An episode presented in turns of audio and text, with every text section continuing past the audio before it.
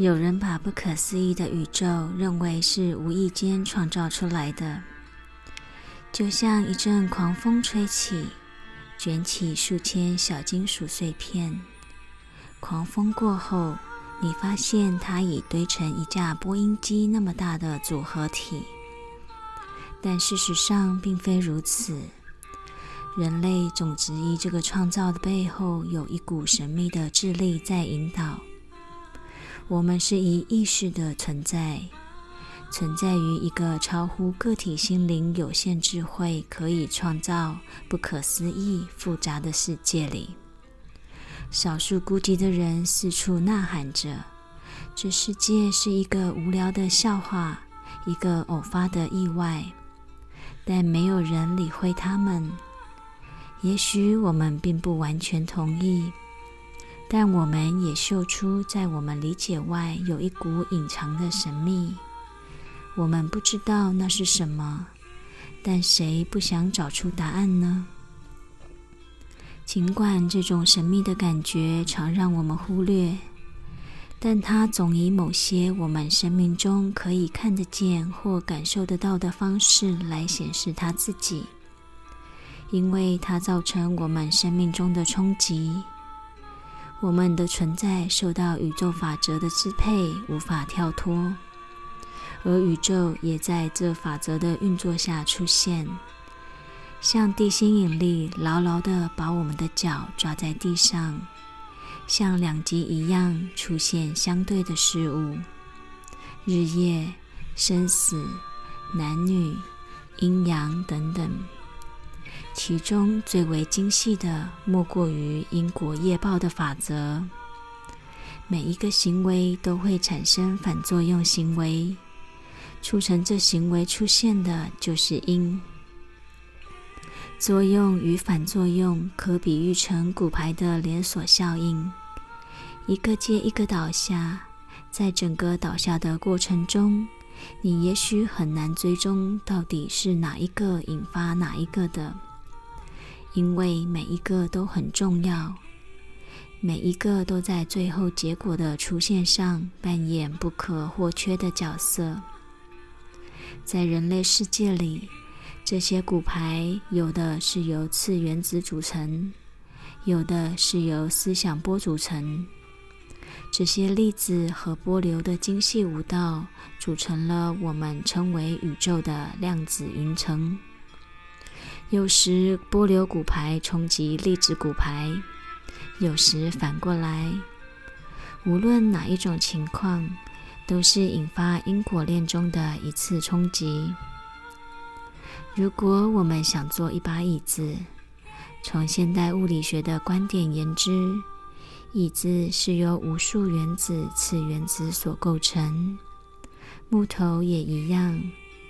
我们把木头拿来做成椅子，最后把它上漆，得意洋洋地欣赏自己的作品，心里很满足，完成一个新的创作。但这真的是我们的创作吗？是我们创造组成木头的原子吗？是我们自己造出自己的血肉之躯的吗？也许是二十世纪物理学家的发现，深植于现代人的心灵。量子力学的理论证明了所有的事物都有关联。我们对现象的观察改变了现象的本质。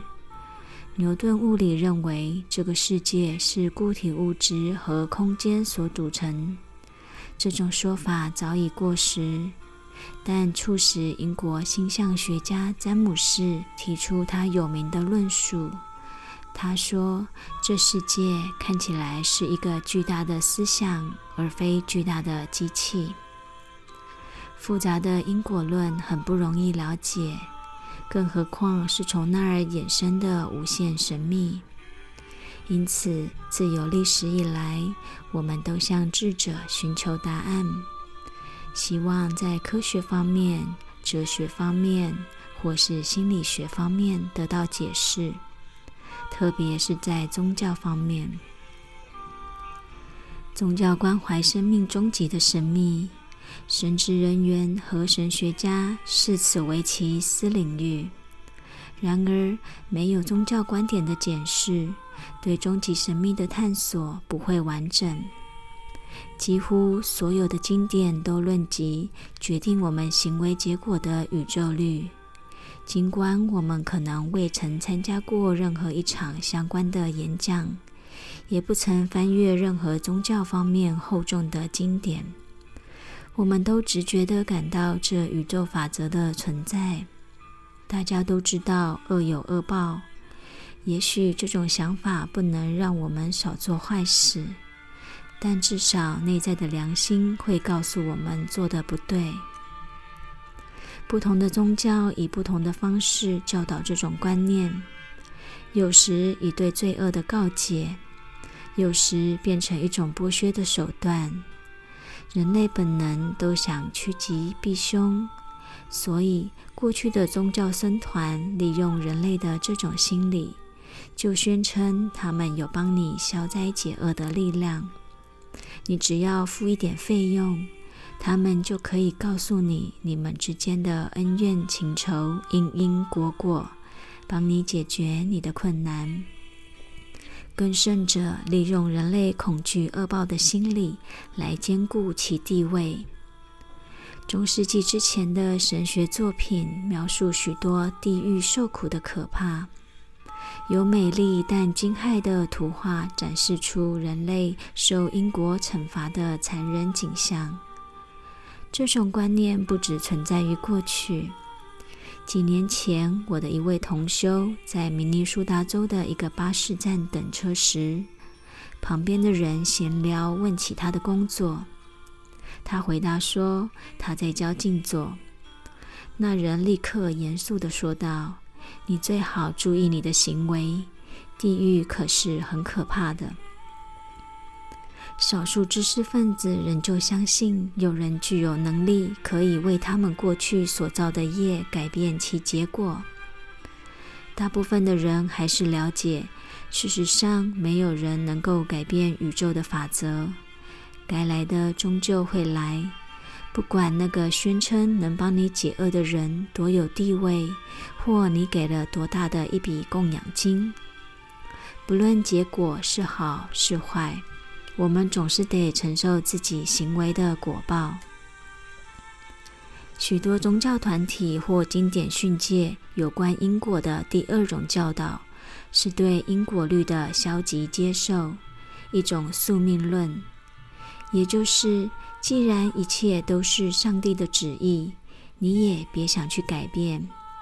这在中世纪的欧洲广为流传，起因于有钱的封建领主想让他对下面奴隶的高压统治合理化、合法化。今日的印度还弥漫着类似的观念。人们批判穷人，辩称这是因为他们过去世的业报造成今日的穷苦。这样对因果律的错误解读，有时是故意的，根本不合逻辑。如果是上帝的旨意要让他穷，你占优势要帮助他，也应该是上帝的旨意。是上帝升起你的慈悲心，让你来帮助他们。这看起来是二择一的问题，而不是假定的问题。不是慈爱的上帝创造一种情境来测试你是否铁石心肠的问题。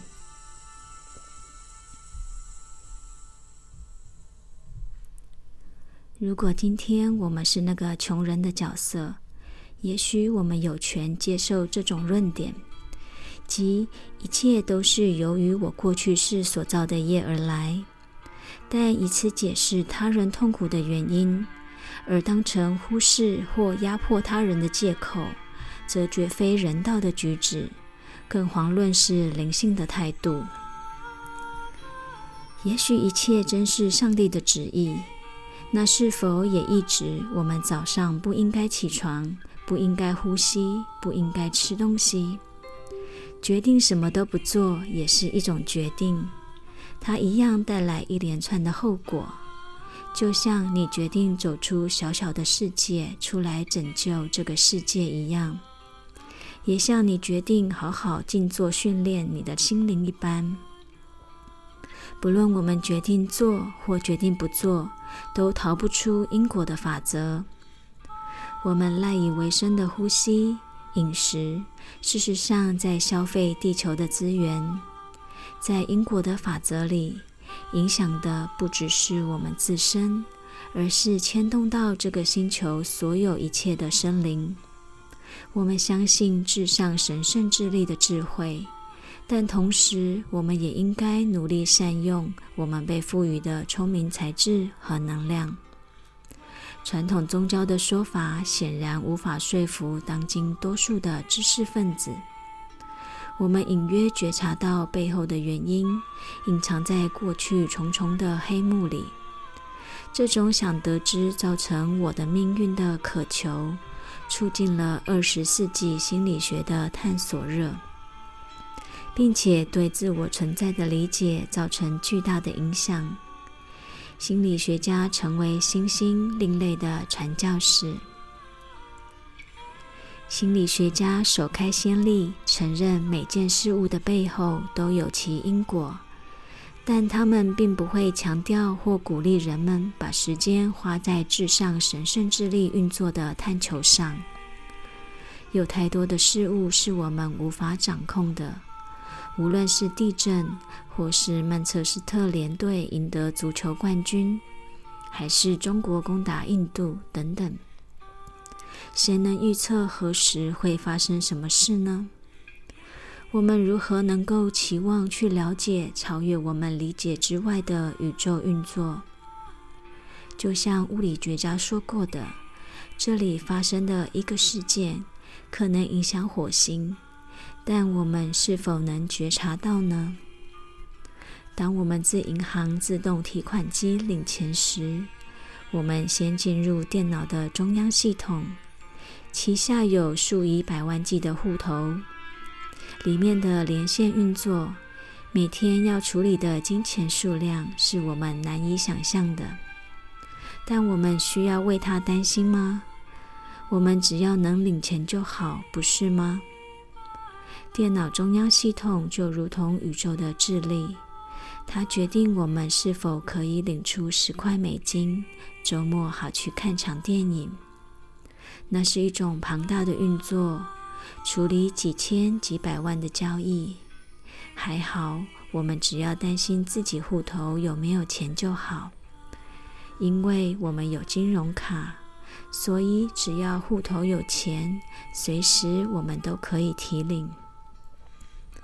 同样的，现代心理学家关于因果最在意的还有一件事，就是过去的行为和经验是如何的造就成我们现在的个性的。不管你现在的命运为何，不论是酒鬼、完美的母亲、犯罪的青少年，甚至教宗、疯子都好。都是过去行为或经验造成的反作用力的结果。这些可以回溯至你的童年，这些累积在你内心深处的东西，心灵储存这些事物的印象，塑成你现在的生活。行为的反作用力又造成你在这世界上独特的个人生命情境。想要了解我们自己，就必须先了解储存在心中的那个印象，特别是存了很久很久，变成无意识的东西。就像你想领十块美金，你必须按对你金融卡上的密码，确定你的户头内有钱才行。静坐修行者于数千年前观察人类心灵及外在世界后。发现了因果法则，每个作用力都会有一个反作用力。牛顿发现的定律在十八世纪影响了整个物理界。同样的因果论也适用于思想界。思想产生反作用力，和球触地反弹是一样的确实。唯一不同的是，心理层面的作用力不见得立刻产生反作用力，大部分先以印象的形态存在心灵里，等待恰当的时机表发。你丢球，球会马上反弹回来，对于你的行为会产生一种反作用的动力，让它回到原来的位置。但如果你的手不离开球，它的反作用力就不会是马上。你一定得放手，球才会弹回到原来的位置。心灵的作用一同，任何心理的行为，不论是否已表现在外，都会造成心灵的扭曲。思想有其动力，就和任何其他的波一样，这个动力在心灵上留下印象，如水波在沙滩上留下水的痕迹一般。只要这个印象未透过反作用力予以消除，它就会留在心灵里，支配着心灵，并决定如何表发。印象越是深刻，对心灵的影响越大，将来蓄积表发的能量就越强。要记得一个重点：严格说来，并非行为在造业。而是心理的反作用倾向在造业。不管发生什么或我们做了什么，都还不打紧。关键在于我们的思想。虽说行为是我们思想直接或间接的反作用力。如果两个人几乎犯下相同的暴力行为，其中一个人在做的时候心里很懊悔，发誓以后绝不再犯。而另外一个人做完后还得意洋洋，在相同的行为下，第二个人要承受的反作用力一定比第一个要来得大。我七岁时，酷好收集塑胶扣子，甚至把它们取名字和赋予想象的个性。较大扣子的通常特别有用，越大的旋转声音越好听。有一次，我得到一个巨大、优雅咖啡色的扣子，转起来发出最大、最好听的声音。然而，被我的哥哥们发现了，引发他们的贪念。有一天，我正玩得高兴时，他们把它抢走，不还给我，所以我马上嚎啕大哭。我的母亲听到我的哭声，来弄清楚我们为何争闹不休。我大哭地说着：“他们抢我的扣子，表达对强者欺负弱者的愤怒。”我哥哥们当然否认所有的一切，还说这扣子又不属于我。我的母亲竟然没有站在我这边替我主持公道，一伸手把扣子拿了去。然后用锤子把它击碎，骂道：“我告诉你们，下次不要再让我看到你们为这么愚蠢的扣子在争吵了，听到没有？”我吓坏了，我并未自其中学到任何教训，我只记得我对父母的信任完全毁了。几年前，我和八十岁的老母亲提起这件事。她不记得了，不是因为她记忆衰退，只因为这件事对她的情绪冲击很小。对她来说，不过就是小孩子间的争吵罢了。我想我哥哥们恐怕也不记得了，但对我而言，那是一个很大的打击。我对母亲不公平的解决，造成我对生命的恐惧。也许说的有点太过火了，也许并不是对生命恐惧，但你可以了解，像这样的事件会对一个小孩的心灵造成多么大的影响。至少我的母亲道歉了，虽然晚了四十年。我们一辈子经历这么多不同的情况下情绪的反应。像这样的印象都留存在我们的心灵里，这些变成业力的种子。瑜伽哲学称行为是 karma，称业力为 samskara。人们常把两者搞混。我们的个性或自我感，就是这些心灵印象的集合。业力的种子等待适当的时机表发。我们认为的自己，事实上是我们自我感、我们对世界的观念、成见、信仰、性格等等情节、力量，都来自于过去式的行为和思想。因此，我们日常生活的一切是一出交织各种业力的大戏。我们通常在其中经验各种发生在我们周遭的事物。有时是相对无意识的一些行为，而我们的自由意志又会去制造新的想法，从事新的行为。过去累积的业力影响我们现有的行为和思想，同时我们的自我又在造出新的业力。也许我们自己并不自觉，这是一个恶性循环。接下来，我们就来探讨东西方哲学如何将我们从业力盲目的影响中解脱出来。